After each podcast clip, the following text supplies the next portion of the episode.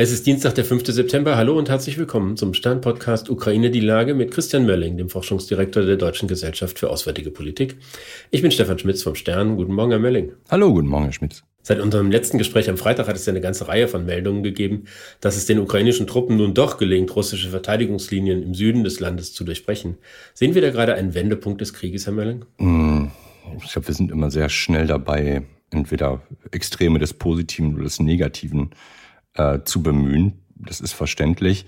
Ich glaube, wir sehen, dass so langsam aber sicher sich ein wir, positiver Kreislauf äh, für die Ukraine auf dem Schlachtfeld entwickelt. Dadurch, dass sie quasi angefangen haben, äh, den ersten Stein aus der Mauer zu nehmen, konnten sie den zweiten Stein rausnehmen, den dritten Stein rausnehmen. Und so geht es jetzt äh, deutlich schneller voran. Man ist tatsächlich in den Verteidigungslinien.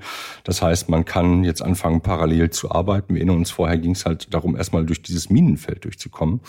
Und jetzt kann man halt gleichzeitig sowohl in den Verteidigungslinien die Besatzzahl dezimieren und gleichzeitig, äh, also mit Infanterie und gleichzeitig weiterhin mit Artillerie ähm, russische Stellungen beschießen. Es geht voran äh, mit Blick auf die Zerstörung russischer Artillerie, die ein wesentlicher Bestandteil nicht nur der traditionellen russischen Kriegsführung ist, sondern auch in diesem Zusammenhang ein wichtiger Teil des Schutzkonzeptes äh, dieses Verteidigungswalds gewesen ist.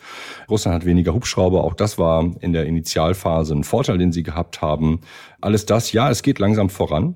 Ich finde tatsächlich jetzt in der Rückschau äh, interessant zu sehen, dass es eben alles kein Geheimnis ist. Ne? Das ist kein Wunder, was da sich gerade vollzieht, sondern wenn die richtigen Sachen da sind, mehr Flugabwehr zum Beispiel, die dazu führt, dass die Hubschrauber äh, weniger werden oder weniger effektiv eingesetzt äh, sind, umso größer ist der Erfolg bei der ganzen Geschichte. Das haben wir aber, habe ich den Eindruck, ähm, teilweise nicht wahrhaben wollen und haben gedacht, naja, die werden halt schon mit so, äh, ich spare ich spar zwei Drittel an Waffen und dafür kriege ich aber trotzdem das gleiche Ergebnis. Mit dem Ansatz sind wir reingegangen und haben dann uns auch noch beschwert, äh, dass die Ukrainer in Anführungsstrichen nicht liefern konnten. Jetzt liefern sie äh, ohne dass ich jetzt so weit gehen würde und sagen würde, ja, ja, das geht jetzt äh, wie durch Butter oder so. Das wird es nicht sein.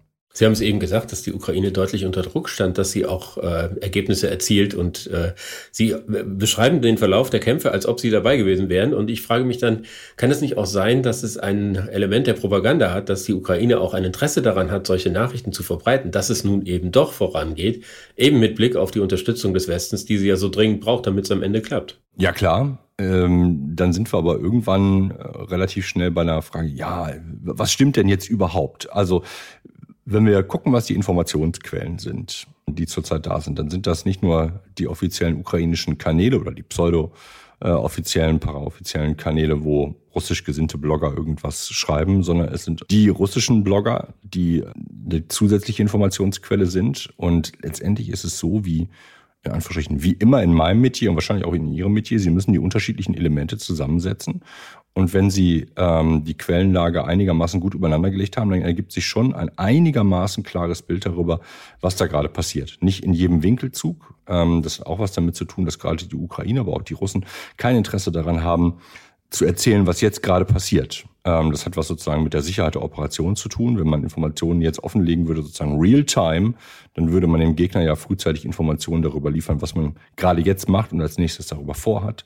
Das will man sicherlich nicht und man steht auch im, äh, im Angesicht zumindest für die Ukraine äh, der westlichen Partner dann vielleicht etwas, äh, etwas schlechter da. Das kann man so nicht sagen. Aber ist die Quellenlage, auch jetzt sozusagen im, im Nachvollzug, ist das, was in den letzten Monaten in den sozialen Medien von, ich sag mal, qualifizierten Menschen zusammengetragen worden ist und ähm, dargestellt worden ist. Ist das falsch gewesen? Muss man sagen, nee, jetzt muss man wahrscheinlich einmal durch die einzelnen Quellen durchgehen. Es gibt sicherlich mehr Quellen, die Propagandaquellen und Bots und alles das sind. Ähm, es ist äh, jetzt wahrscheinlich ein bisschen äh, nicht zufriedenstellend zu sagen, naja, man muss halt die richtigen Quellen rausfinden. Aber ich fand schon, dass man sehr gut sehen konnte, ähm, auch weil, weil die seriösen Quellen vorsichtig gewesen sind ähm, bei der Einschätzung dessen, was da gerade passiert, dass die, die Entwicklung auf dem Schlachtfeld eigentlich sehr gut nachgezeichnet worden ist.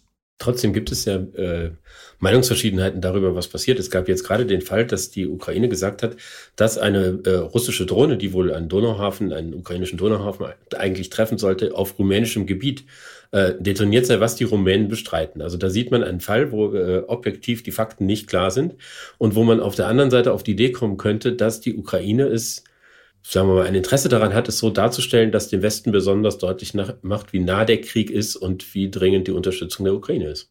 Ja, das kann man so rumsehen. Man kann aber auch tatsächlich sagen, die Ukrainer haben eine Fehleinschätzung gehabt und die Rumänen wissen am besten, was bei ihnen auf den, auf den Boden runtergegangen ist. Ähm, die Frage ist, muss ich als erstes sozusagen eine, eine Annahme machen, die negativ für die Ukraine ausgelegt wird, weil dahinter würde man ja sozusagen eine Übertreibung vermuten, oder muss man einfach sagen, naja, das ist das, was wir permanent haben, eine Fehleinschätzung der Faktenlage. Das begegnet uns beiden jeden Tag und das passiert auch im Krieg jeden Tag. Der Nebel des Krieges heißt ja nicht nur, dass man mit Fehlinformationen zugeballert wird, sondern der Nebel des Krieges heißt auch, Sachen falsch einzuschätzen oder Sachen gar nicht sehen zu können, die andere sehen. Die, ob die Ukrainer das gesehen haben oder nicht, weiß ich zurzeit nicht. Ich kenne die Fakten nicht. Ich würde mich dann einfach eines Urteils, ähm, also ich als Christian Mölling würde mich eines Urteils einfach enthalten dazu.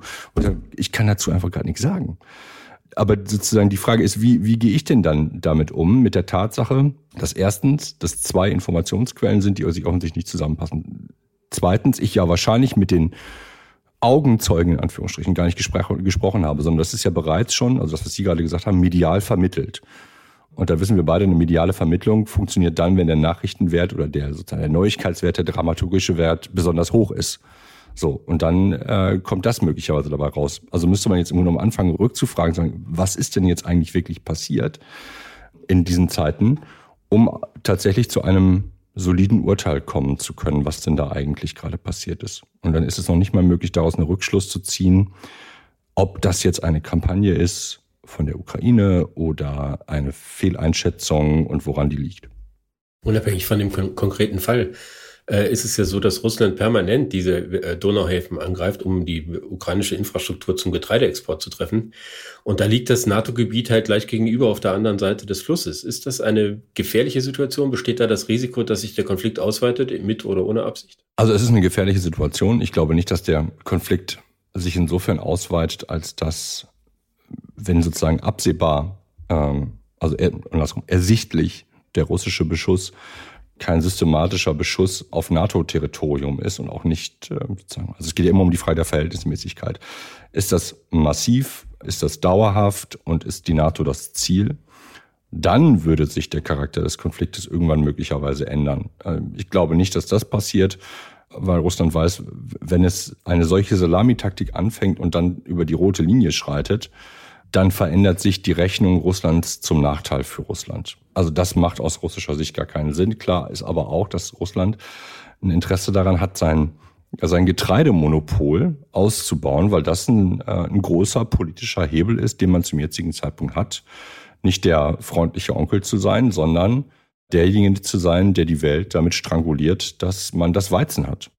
Selbst während der Gespräche, die Putin mit äh, dem türkischen Präsidenten Erdogan in Sochi geführt hat, sind ja diese Angriffe fortgesetzt worden. Das heißt, Russland greift permanent äh, die Getreideinfrastruktur der Ukraine an. Ist es da sinnvoll, dass man gleichzeitig mit Putin redet? Ist es oder vielleicht gerade richtig dann mit ihm zu reden oder ist es eine Zumutung für alle anderen Beteiligten, dass äh, Putin und Erdogan sich dann in durchaus freundlicher Art und Weise äh, gegenübertreten?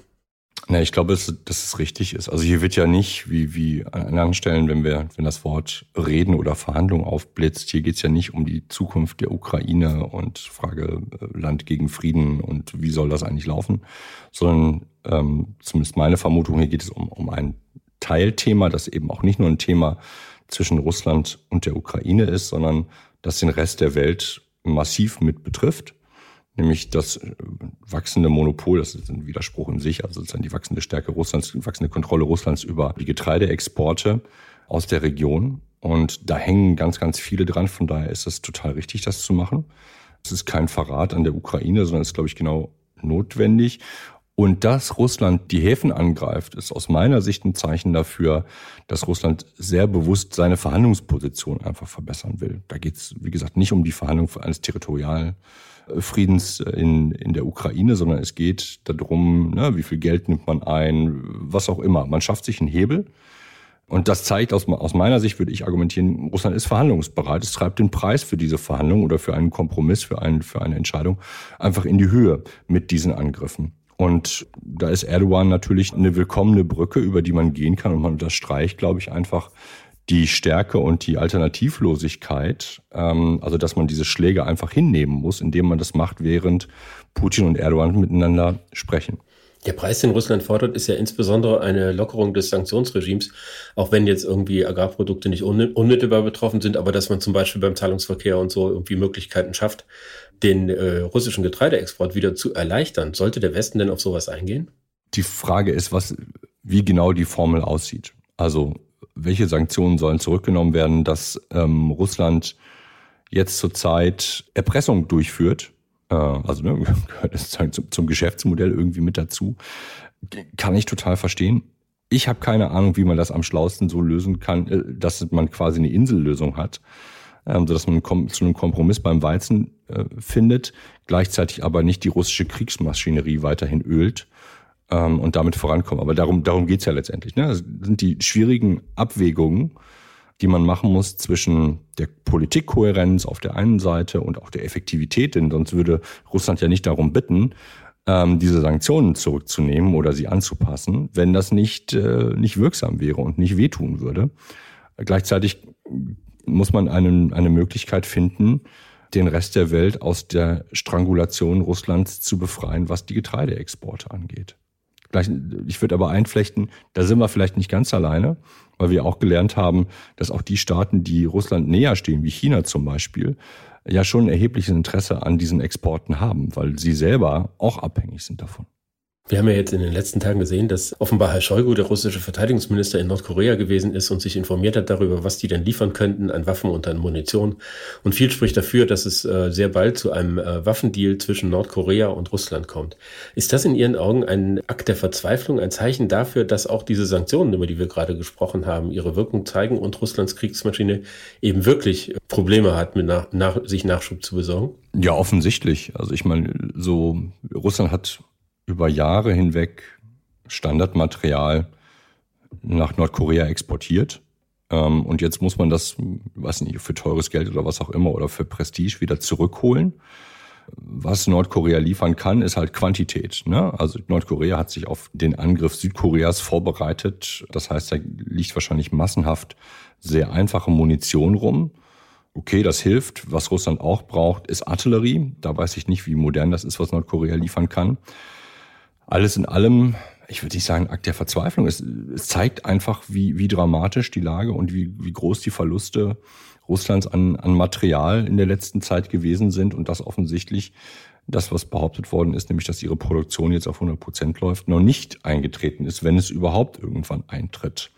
Von daher ist dieser größte Waffendeal natürlich auch ein, ein, ein Vermessen wie leer die Arsenale in Russland eigentlich sind, dass man das so machen muss. Und ähm, ich habe noch nicht gelesen, was sozusagen der, äh, der Give in Russlands ist, was man dafür rüberschieben muss. Ob es Geld ist oder ein neues Material sein muss oder Technologie sein muss, keine Ahnung. Aber ich denke, es kommt mit einem gewissen Preis. Ich danke Ihnen, Herr Melle. Ich danke Ihnen, Herr Schmitz. Das war Ukraine die Lage. Die nächste Folge finden Sie am Freitag bei stern.de, RTL Plus und überall, wo es Podcasts gibt. Ganz herzlichen Dank und hoffentlich bis Freitag. Bis Freitag.